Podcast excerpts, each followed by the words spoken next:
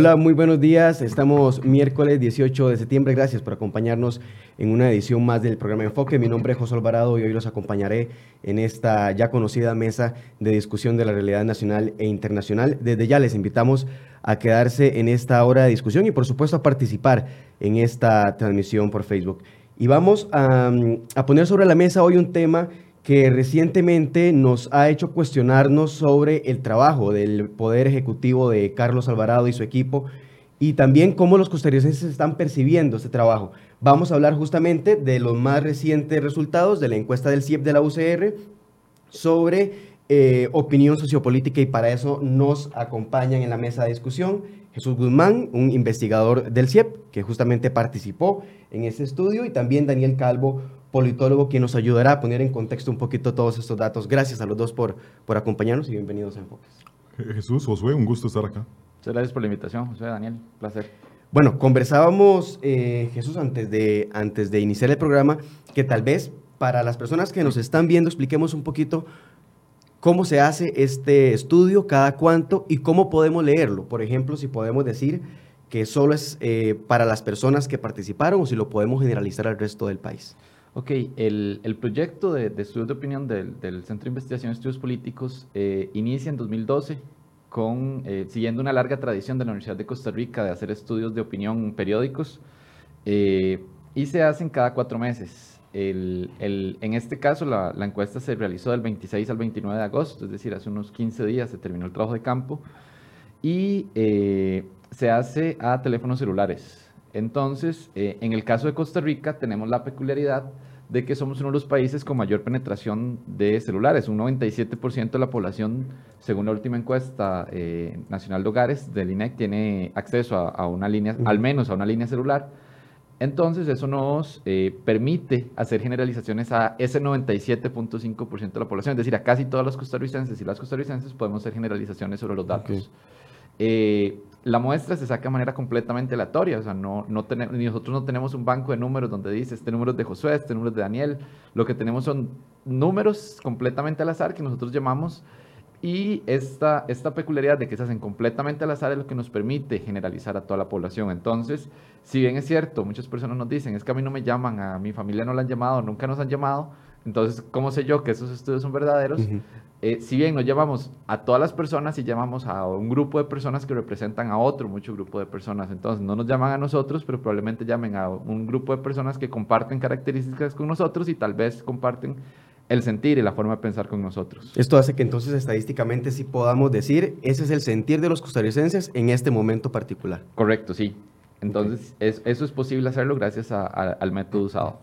Vamos a, a, empezar la discusión tal vez con algo muy general. Aumenta el descontento, aumenta en general, el, las personas, los costarricenses creen que el país va por un mal rumbo, aumenta también el descontento en contra del gobierno y de, y de la figura de Carlos Alvarado en particular. ¿Cómo les, eh, qué le parecen a ustedes estos resultados? ¿Era de esperarse o creen ustedes que no era el momento para ver estos resultados? Ok, eh, en este caso, en el CIEP decidimos hacer una medición de descontento porque es un tema que se venía hablando mucho, que el descontento de la ciudadanía ha aumentado.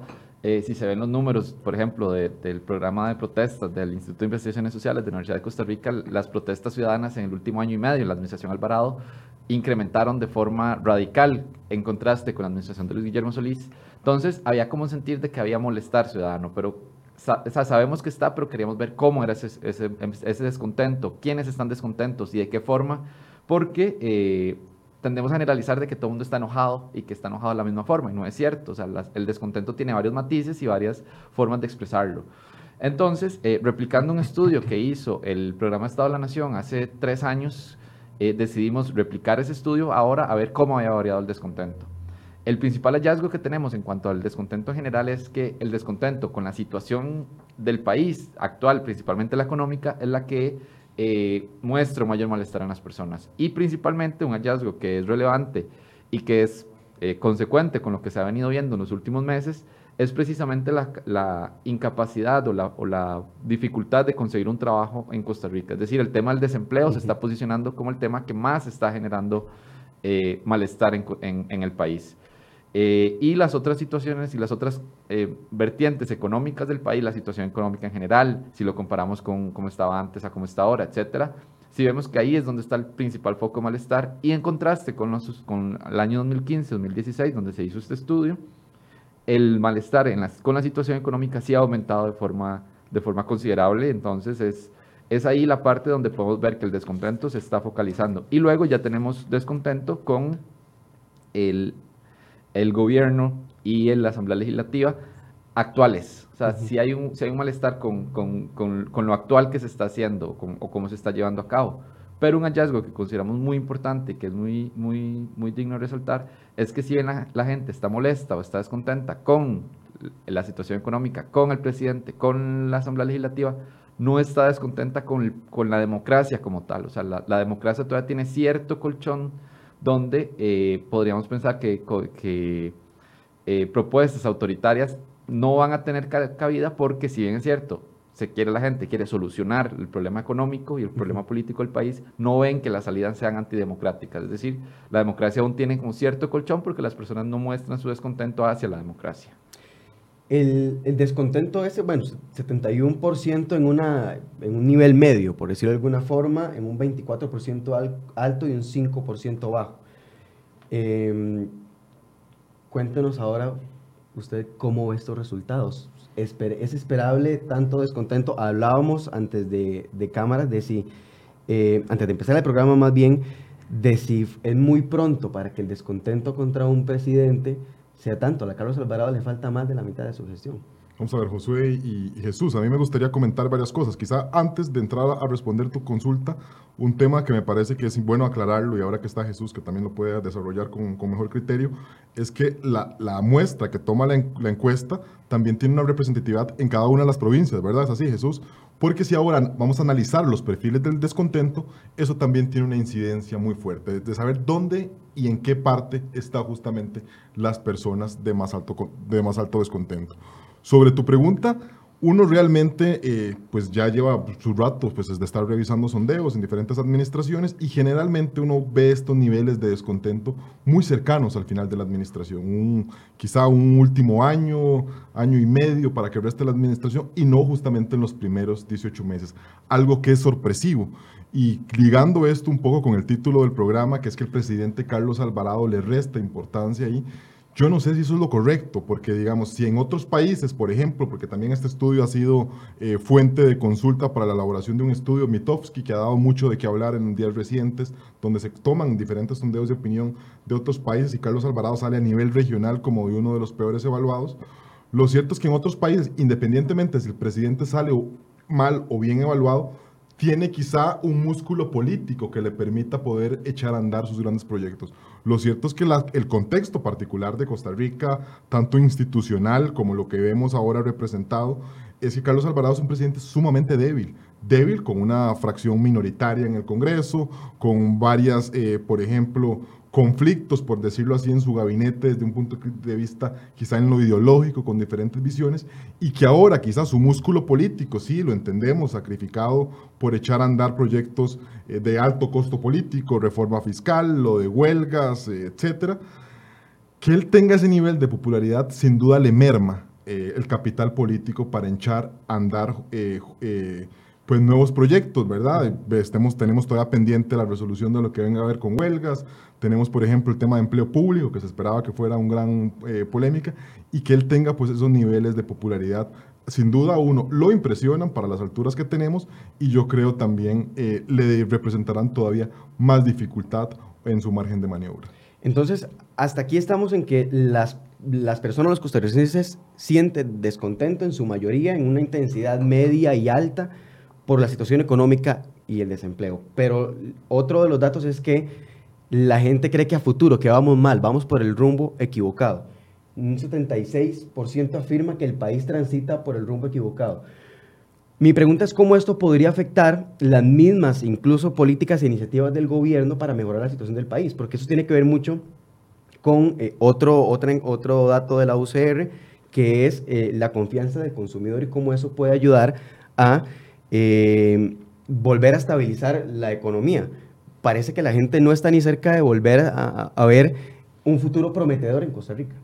Sí, claro. Eh, relacionando estos dos temas, el, tema de cómo las, personas están valorando el rumbo del país, eh, sí se nota cómo eh, hay, hay, una, hay un sentimiento de pesimismo sobre el rumbo del país, que, que, es como una visión más hacia, pensando cómo estamos ahorita, viendo hacia futuro. Eh, incluso en esta medición, o en estas últimas tres, tres mediciones, noviembre, eh, mayo, marzo y, y, la reciente de agosto, vemos cómo el, el, el, pesimismo en cuanto al rumbo del país está en sus niveles más altos históricos, por lo menos desde que tenemos en el, en el CIEP eh, mediciones, pero sí, si vamos más atrás con otras mediciones, nos damos cuenta de que sí es el, el más alto, por lo menos en, en, en, lo que se tiene estudios en el país. Eh, y ligado a eso, hay también un tema de que la, la confianza del consumidor está en, en, niveles muy bajos uh -huh. en los últimos meses. La, la, última encuesta salió en, el último mes de la Escuela de Estadística y sí nos revela que, eh, que hay dos factores. Hay un pesimismo sobre el rumbo general y eso merma la confianza del consumidor. ¿Qué pasa? Que, si, que, que en un plano de, de, lo que se ha llamado desde el gobierno en, en varias ocasiones, que son proyectos o, o formas de reactivar la economía, si estamos en, un, en, una situación de pesimismo, tanto en consumidor como en general del rumbo del país, por más esfuerzos que se hagan para reactivar la economía, no se va a lograr eh, como tal generar reactivación si no hay confianza. Entonces, ahí hay, un, ahí hay como una disonancia y lo que decía Daniel es muy cierto, no se deben despreciar del todo los datos porque eh, la confianza, tal vez no tanto en lo que, lo que se conoce como la popularidad del presidente, está bien, o sea, eh, la popularidad puede, puede ser muy subjetiva, pero otros temas como lo que es confianza, lo que es rumbo del país, incluso la, la pregunta sobre la situación económica, cómo la valoran las personas, eso sí puede tener impactos reales sobre las políticas públicas que se están llevando a cabo por parte de la administración. ¿Cómo le va a ir a, en los próximos meses, incluso en la próxima medición, a Carlos Alvarado partiendo del, del panorama eh, y el contexto en el que estamos? vienen elecciones municipales, se siguen discutiendo en la Asamblea Legislativa proyectos eh, que causan malestar, aunque no dependan particularmente del Ejecutivo, la gente tiende a relacionar todo el, claro. el contexto. ¿Qué le espera a Carlos Alvarado desde y a su equipo? Desde la percepción de la, de la ciudadanía, pero también, ya, ya hablamos un poquito de eso, de impulsar esos proyectos que prometió y que ahora eh, de, encuentra ese obstáculo en la oposición. Qué importante eso, José, que mencionas, y lo comentaba yo con Jesús eh, antes de que iniciara el programa, es que uno no visualiza en el corto plazo, ni me diría ni en el mediano, pues un acontecimiento o quizá un estado de calma que le permita a Carlos Alvarado recomponer su imagen. Si uno realmente pues mira hacia futuro, entiende que vienen las elecciones municipales, por ejemplo, donde los partidos buscarán distanciarse de la fracción de gobierno, donde ya también empiezan a soplar con un poquito más de fuerza lo que podrían ser las elecciones de 2022, etcétera. Generalmente eso vuelve a una oposición más beligerante, muchísimo más crítica, eh, lo cual tampoco ayuda a la imagen de Carlos Alvarado, ya sumamente criticado, a escasos 18 meses, eh, mal valorado, como para que Carlos Alvarado se pueda recomponer. Y es necesario, sí, que se pueda recomponer de alguna manera, sobre todo si tenemos en cuenta que vienen proyectos importantes, por ejemplo, para ahí, proyectos que tienen que ver también, que son sumamente polémicos, y, Jesús lo mencionaba al inicio del programa, que tienen una incidencia fuera o en las calles de protesta social, ¿verdad? Proyectos muy, pero muy conflictivos, y lo creo que lo veremos en las próximas semanas cuando se tenga que resolver, por ejemplo, el tema de la huelga, y así vendrán, eh, pues, otros acontecimientos en esta administración, pero lo que uno sí ya mira a pues, avisora en un panorama de, de, de, corto y de mediano plazo es que no ve cómo Carlos Alvarado pues, pueda recomponer su imagen con el costo político que esto pueda representar para él. Con una imagen, eh, la gente relaciona de por sí el, el, Poder Ejecutivo con el Partido de Acción Ciudadana. ¿Cómo le eh, ¿Cómo esto podría afectar el resultado negativo para el PAC en las elecciones municipales? ¿Qué efecto podría tener? En, en cuanto a esto, bueno, las, las elecciones municipales, eh, hay que partir del hecho de que son elecciones un poco atípicas y que, que, que, se separan mucho el alto nivel de abstencionismo que se tienen y, y ahora lo, lo, lo, mencionaba con Daniel antes de iniciar el programa, como eh, en la, en, el, el, comportamiento es inverso, porque donde más se vota en las elecciones nacionales es donde menos se vota y en las zonas costeras es donde hay menos abstencionismo en, en, en elecciones municipales.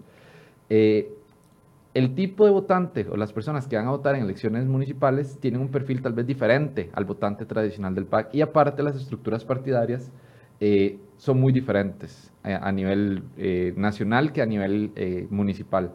Entonces, eh, con esos dos eh, temas también va a haber una afectación en lo, que se, en lo que es el tema de la elección o del, o del voto que va a tener el Partido de Acción Ciudadana. O sea, podríamos estar hablando de que, eh, si bien es cierto, hay factores por así decirlo, estructurales que afectan el, el tema del, de la elección municipal, también el desgaste de la imagen del gobierno. Y, y, y las personas ven, eh, o sea, no estamos, no estamos en primer año y seis meses, ocho meses del gobierno de, de Carlos Alvarado, estamos hablando de cinco años y ocho meses de gobierno PAC. Eso ya se le va a pasar una fuerte factura en lo que es las elecciones municipales y probablemente el, el caudal electoral sea bajo incluso podría compararse con el caudal electoral que tiene el Partido Acción Ciudadana de cara a las elecciones o, en la elección como tal de diputados y diputadas, la cual es bastante bajo, incluso comparada con la elección, que, con la votación que tuvo Carlos Alvarado en primera ronda.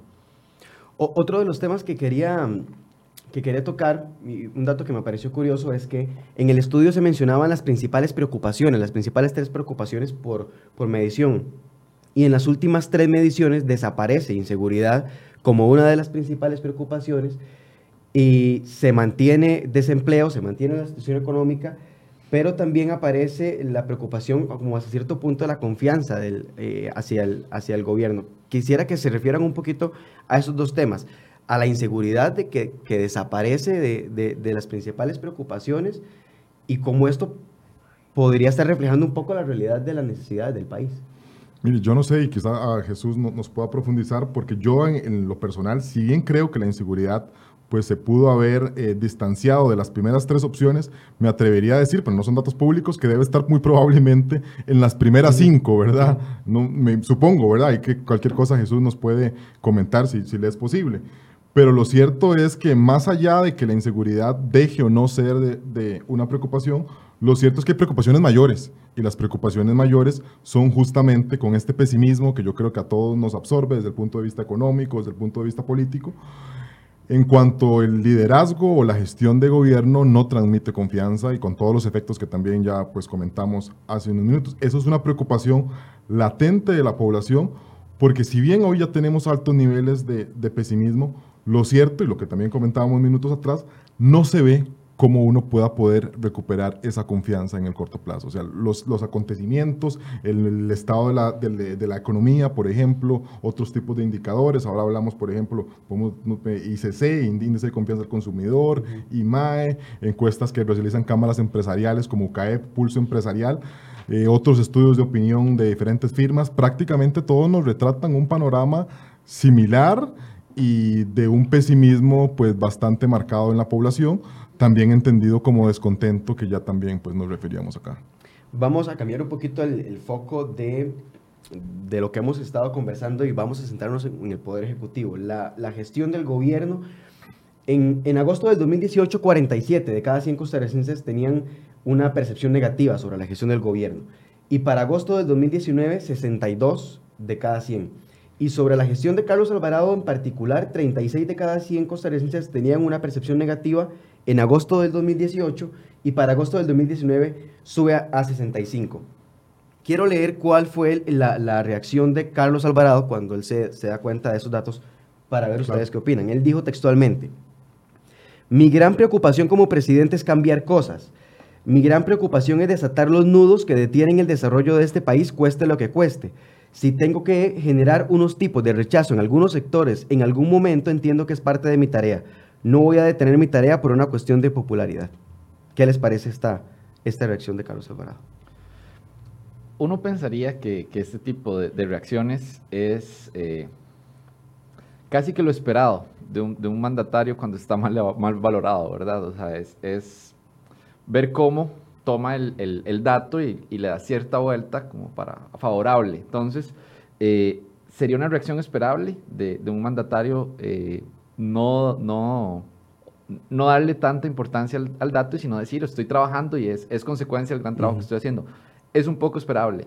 ¿Dónde veo yo que está el, el, el, el asunto? O sea, el, en, en, su momento, cuando el presidente Luis Guillermo Solís, también finalizando el segundo año de su gestión, aparece muy mal valorado, él dice, voy a tomar esos datos y los voy a reflexionar. O sea, como que sí tiene una actitud de, de crítica. ¿sabe? crítica de que sabe que está mal valorado, pero que va, que va a hacerlo. El presidente pareciera que toma los datos y... Eh, le resta importancia. Le resta importancia, correcto, como, como llama el, el, el programa.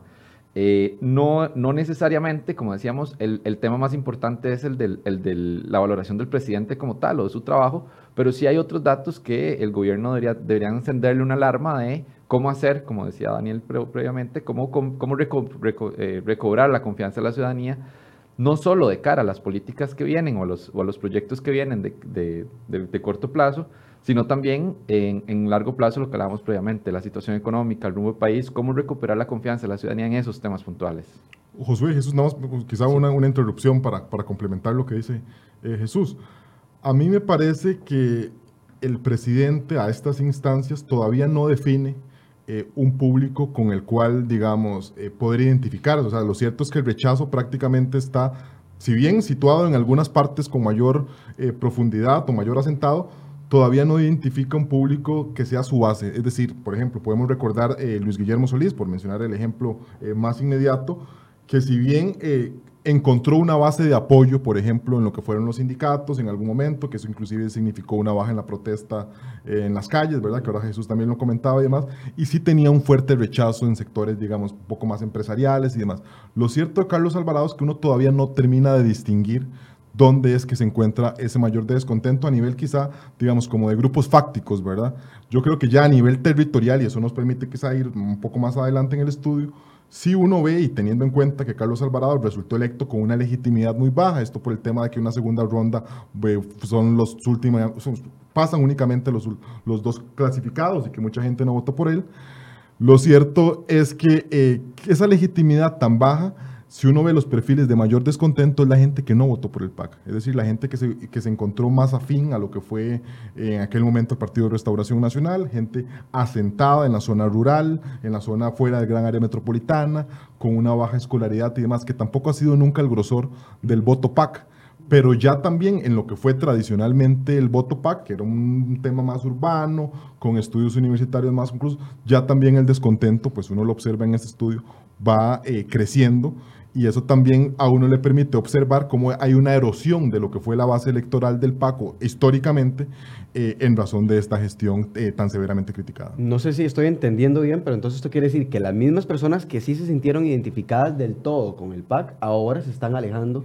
de lo que hace el Ve, eso es prácticamente parte de lo que nos viene a señalar, digamos, o a iniciar eh, este estudio. Yo no sé si Jesús concuerda con, sí, digamos, eh, cuando uno el, el perfil, los perfiles de descontento y los comparamos con los perfiles que tuvimos hace eh, un año y un poco más después de la primera ronda, comparando quién votó, cómo, cómo eran los votantes de Fabricio Alvarado versus cómo serán los votantes, el descontento mayor sí se concentra entre los que en su momento o, o coinciden con los perfiles de las personas que votaron con Fabricio Alvarado. Sin embargo, el descontento también es fuerte entre quienes votaron por Carlos Alvarado. Es. decir, ya la brecha no es tan fuerte de, valoración y de descontento con los votantes de Fabricio Alvarado en su momento con los de Carlos Alvarado. O sea, ya esa brecha se ha cerrado.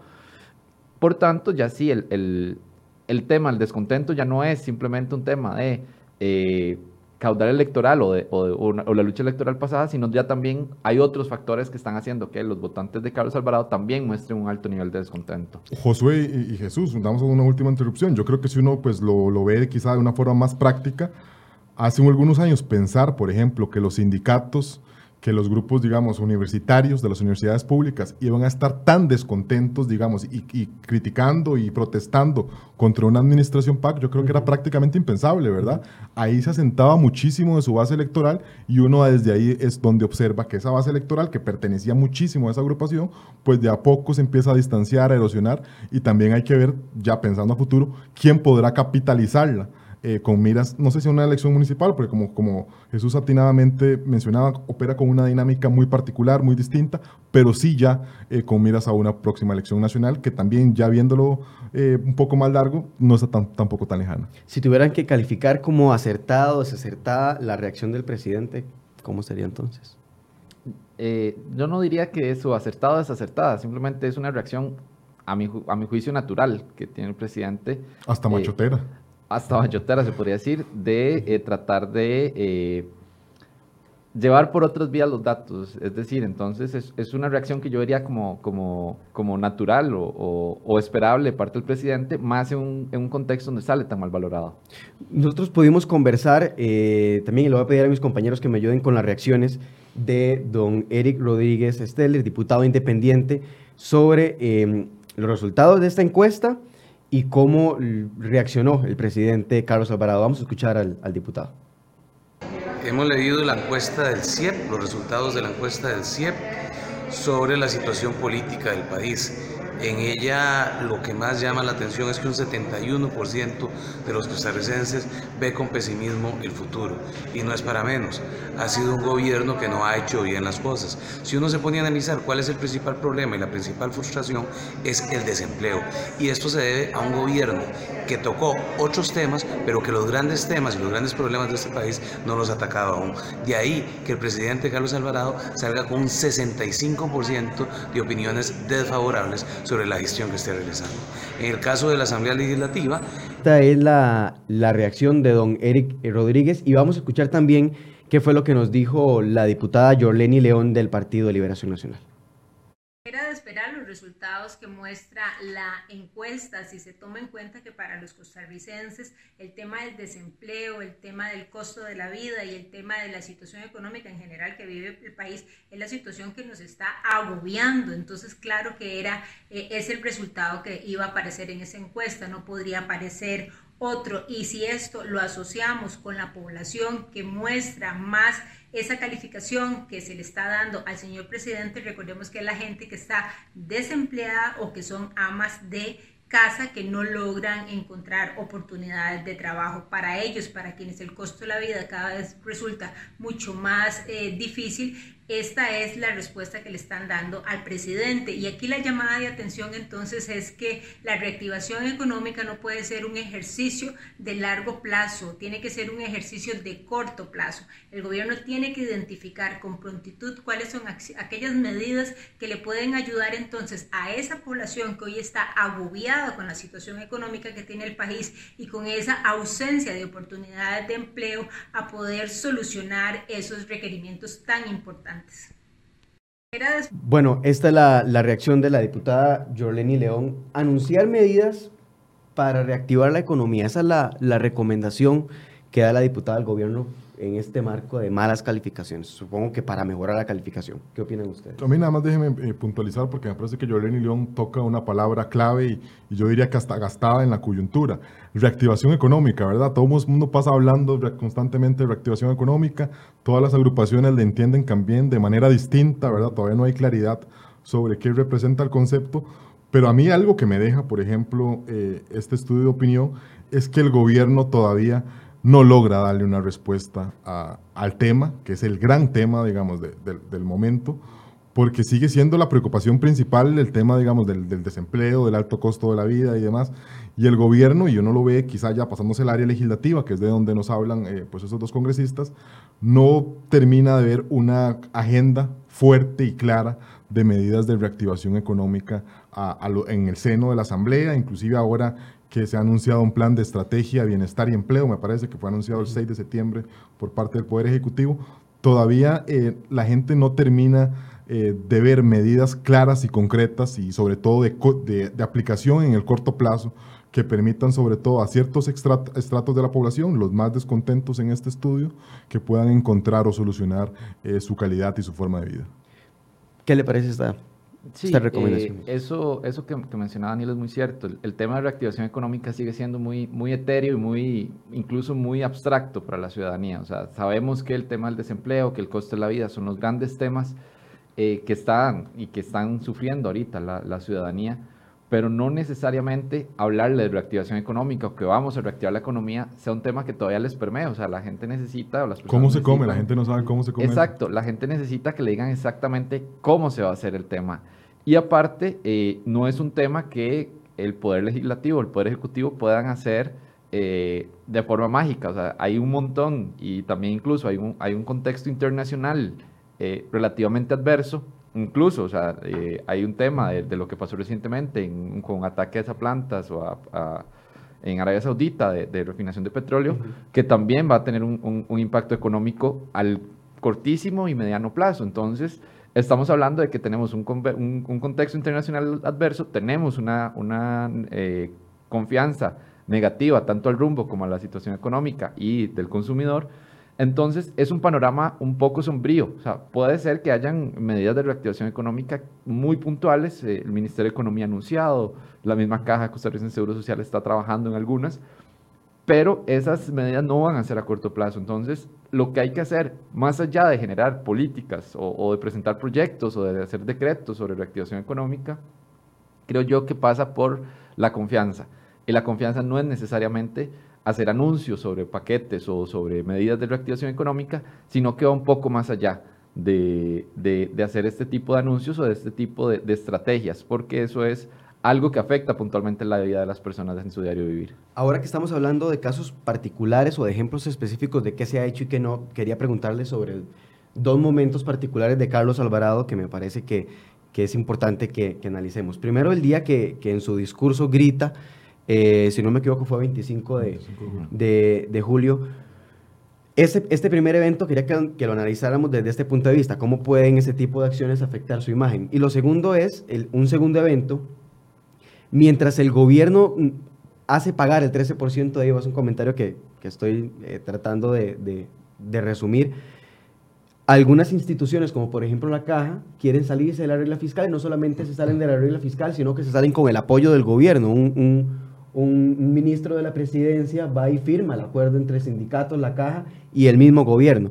¿Cómo estos dos momentos del Poder Ejecutivo pueden estar o no reflejados en esta encuesta o siendo parte del descontento que refleja esta fotografía? A mí me parece que el presidente de a poco empieza a mostrarse desesperado por la situación. Yo creo que la incidencia que hoy tienen los sindicatos eh, sobre la discusión de los asuntos públicos más importantes cada día pesa más, ¿verdad? Y eso lo vimos en la, en la pasada huelga, por ejemplo, de varios meses y recientemente con esta huelga, que a la postre fue lo que derivó en este acuerdo tan polémico, ¿verdad?, entre gobierno y, sindicatos.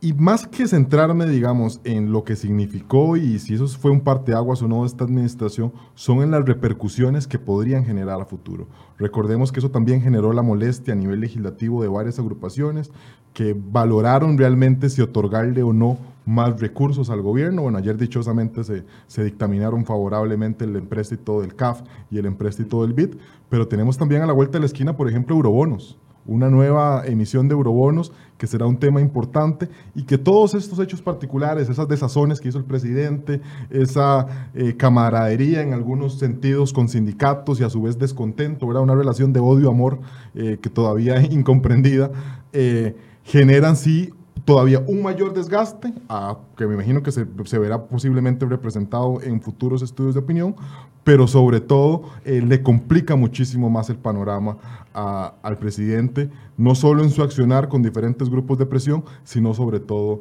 en la Asamblea Legislativa, que es probablemente donde él más requiere un apoyo, en razón de que tiene una fracción muy, pero muy pequeña.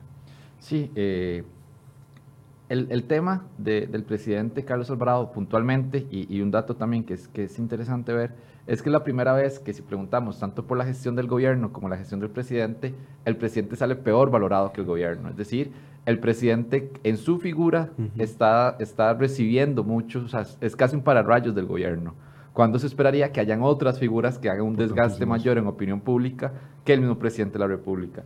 Y un ejemplo de esto es precisamente el discurso del 25 de julio, donde eh, se centró en él y en la reacción que tuvo que puede ser una reacción muy humana, pero no es una reacción esperable del mandatario, eh, en un contexto de, eh, polarización, de, un, contexto adverso a, la administración, eso sí puede estarle, no necesariamente solo esa reacción, pero sí que él sea el que está expuesto principalmente sobre otras figuras. Uno esperaría que el ministro de la presidencia sea un tipo para rayos, que hayan diputados y diputadas que sean las que atraen muchos de esas críticas y comentarios negativos, y el presidente como que esté eh, un poco, eh, no escondido, pero como un poco protegido de ese tipo de, de, problemas. Y esta encuesta lo que nos refleja es precisamente eso. El presidente está muy expuesto y entonces ya ese, el malestar que tienen las personas ya se está viendo reflejado directamente en él y no tanto en, el funcionamiento del gobierno como tal. Jesús, quería pasar a otro, a otro particular de la encuesta y es la confianza o lo bien que se sienten las personas con otros personajes y con otras instituciones. A mí me llama mucho la atención que la baja es casi general.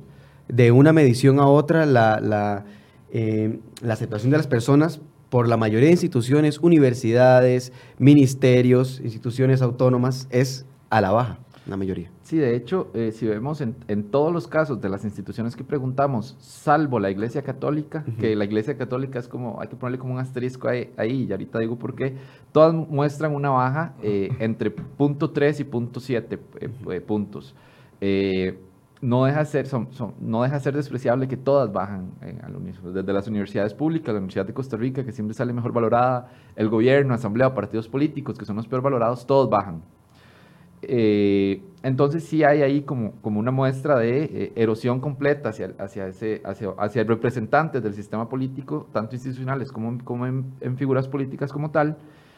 Y digo que el tema de la Iglesia Católica hay que ponerle un asterisco porque si bien es la única que tiene un, un pequeño, una pequeña alza, viene de una época entre noviembre del 2018 y marzo de, 2019, donde, donde hubo toda la explosión de escándalos eh, de, abuso sexual por parte de sacerdotes, que hizo que la confianza en la Iglesia Católica pasara de un 7 a un 5.6. Es decir, tuvo una caída abrupta entre, eh, por, esos, por esos escándalos y ahorita tiene un pequeño repunte, pero no logra ni siquiera aproximarse a sus niveles históricos, por lo menos de la serie.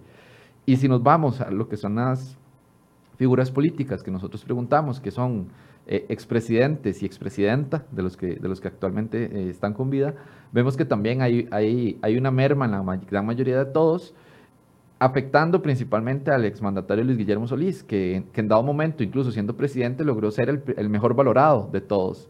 Eh, pero ahora tiene una, una merma y es el, el expresidente peor valorado, pero también vemos cómo el presidente Carlos Alvarado cae en la lista, es el peor valorado de todos. Es decir, eh, lo que veníamos viendo de que su trabajo también es mal valorado, él como figura política también está muy mal valorado y está en el fondo de la lista.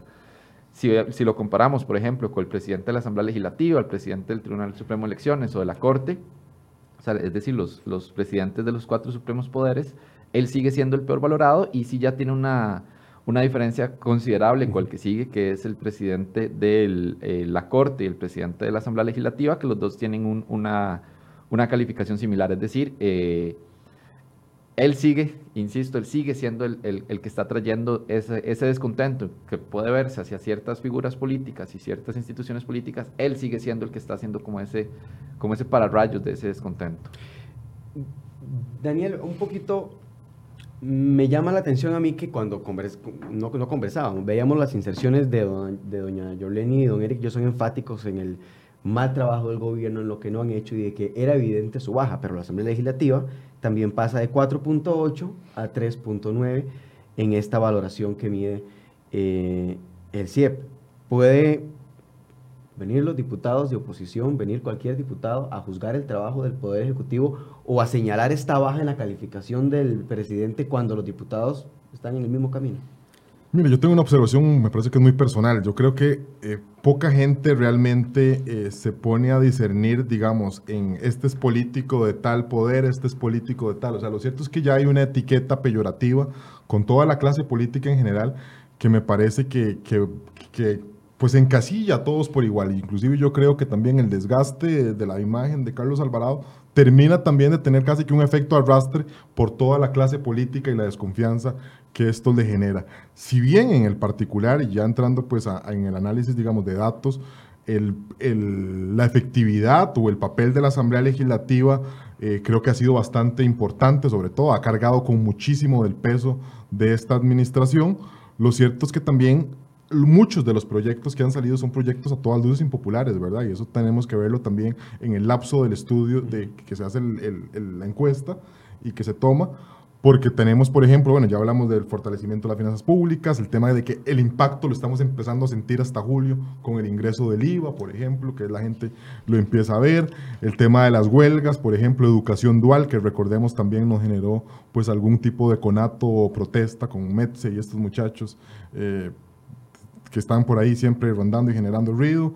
Eh, creo que eso también es, me parece a mí, explica un poco el por qué también la Asamblea Legislativa pues, eh, tiene una valoración también a la baja, eh, como, como nos señala este estudio. Yo quería leer un comentario de una de las personas que nos está viendo, Ricardo Borges dice, qué curioso, dice, se refiere al presidente, dice no importarle el rechazo popular, entonces ¿para qué gasta millones en publicidad e imagen? Y quisiera conversar eh, de eso. Ya hablamos de, por ejemplo, el discurso del 25 de julio, que si bien es cierto, eh, como, como ya dijo Jesús, puede ser una reacción natural, no es lo que se espera para, para un presidente.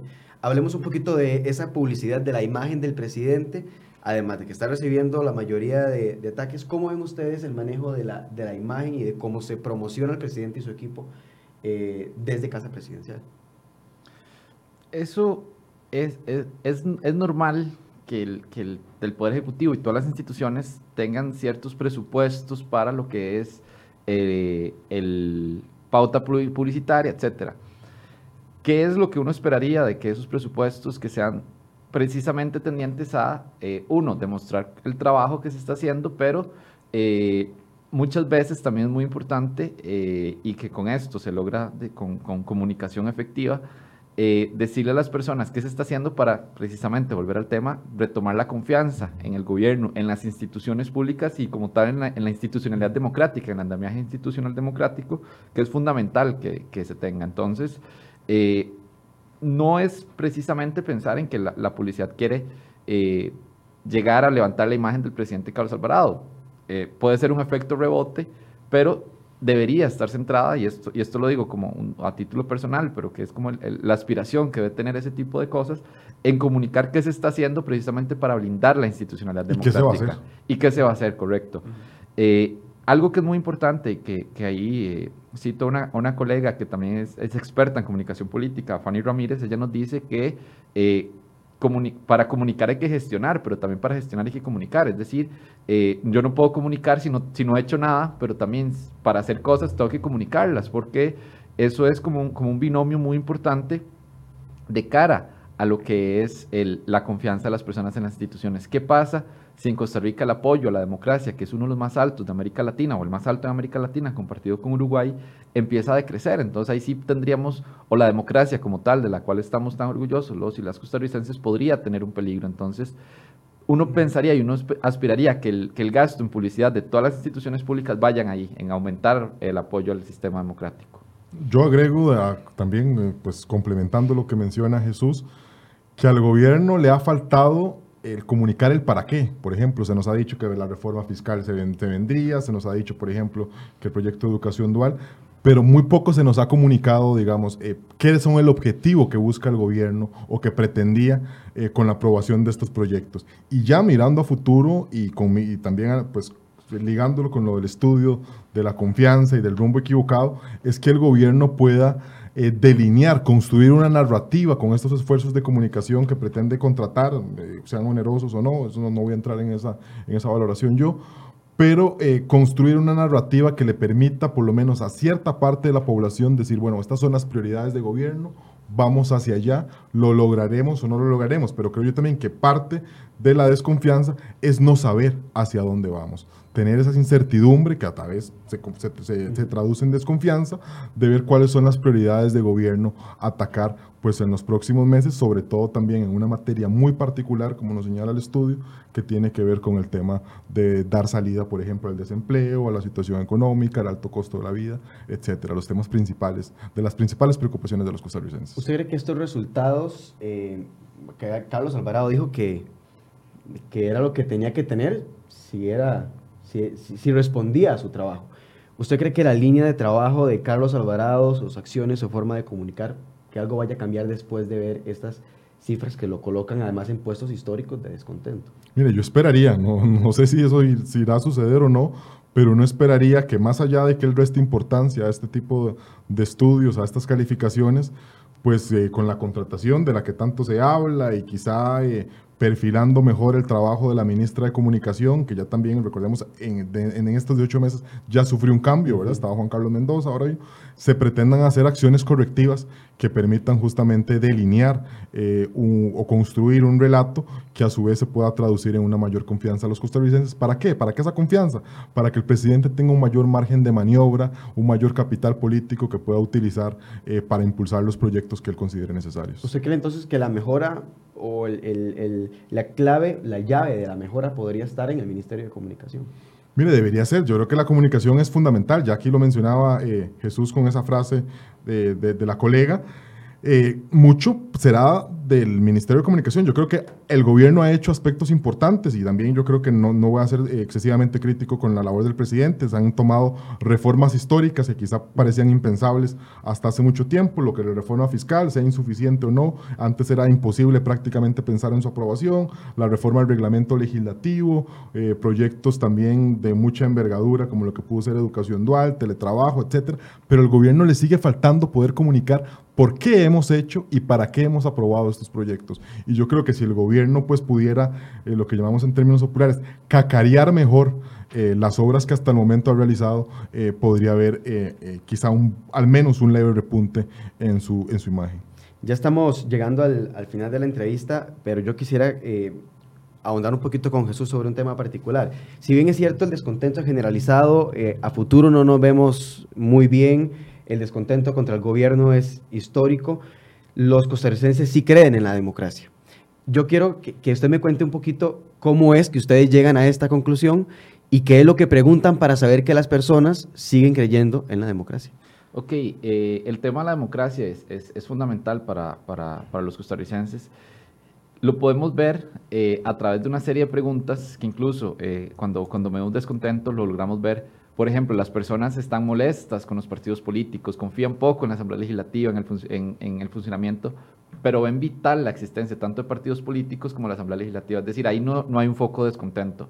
Y ya cuando lo, medimos apoyo al sistema, que esto es una medición eh, que se hace en toda la América Latina y es, y es posible compararla, eh, vemos que eh, se hace a través de ciertas preguntas sobre eh, confianza en instituciones, más allá de las personas que estén ejerciendo, sino la confianza y la importancia que tienen esas instituciones, y el apoyo a, a los más fuertes principios democráticos, lo que es la capacidad de votar, la pluralidad, etc. Entonces ahí podemos darnos cuenta cómo la ciudadanía sigue teniendo eh, aprecio y, un arraigo fuerte hacia la democracia, o sea, un, apoyo al sistema importante. De igual forma pasa eh, con eh, lo, que son, lo, que, lo que se conocen en, la teoría como los mitos fundacionales, que son esos mitos o esas, o esas ideas que tiene muy arraigada cada cultura, cada, cada nación, sobre su, su, su, su propia colectividad. Es decir, en Costa Rica el tema de la democracia sigue siendo muy importante y creernos un país democrático es muy importante. Por ello, nosotros podemos ver que en las personas que tienen un nivel alto de descontento sí hay un apoyo relativamente bajo a la democracia, pero en aquellos que tienen un apoyo, eh, un descontento mediano, un descontento bajo, el apoyo a la democracia es muy fuerte. Es decir, no hemos movilizado de tal forma que el descontento sea tan amplio que ya esté permeando o esté afectando como tal lo que sería el apoyo a la democracia. Y eso eh, es muy importante porque, eh, como mencionaba, hay dos países en, en, América Latina, Uruguay y Costa Rica, que han tenido niveles históricamente altos de apoyo al sistema, pero en todo el resto de América Latina el apoyo a la democracia ha venido decreciendo y eso, eso eh, con estudios de, del, de la POP, del, Latino, del Barómetro de las Américas, podemos ver cómo han ido decreciendo de forma inclusive muy fuerte en otras latitudes.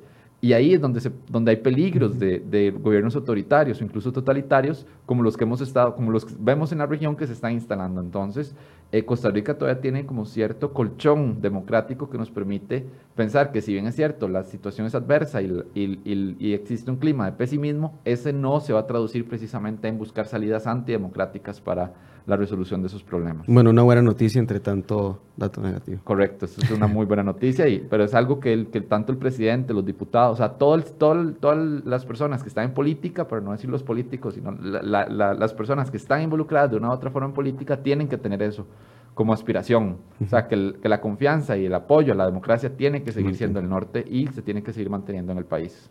Bien, les agradezco a los dos. Voy a darles eh, un espacio, tal vez empezamos eh, de este lado para un, mensaje final, una reflexión final sobre... Muy en la línea de lo que menciona eh, Jesús. Si bien, pues yo creo que todavía ese descontento no se traduce hacia la democracia, lo cierto es que no estamos vacunados eh, completamente de, de, esas dosis de autoritarismo y demás que ya yo creo que hemos visto ejemplificadas en otros países. Yo creo que aquí podemos seguir hablando largo y tendido durante meses y años sobre temas sintomáticos, ¿verdad? Temas como el descontento, la desconfianza, el pesimismo económico.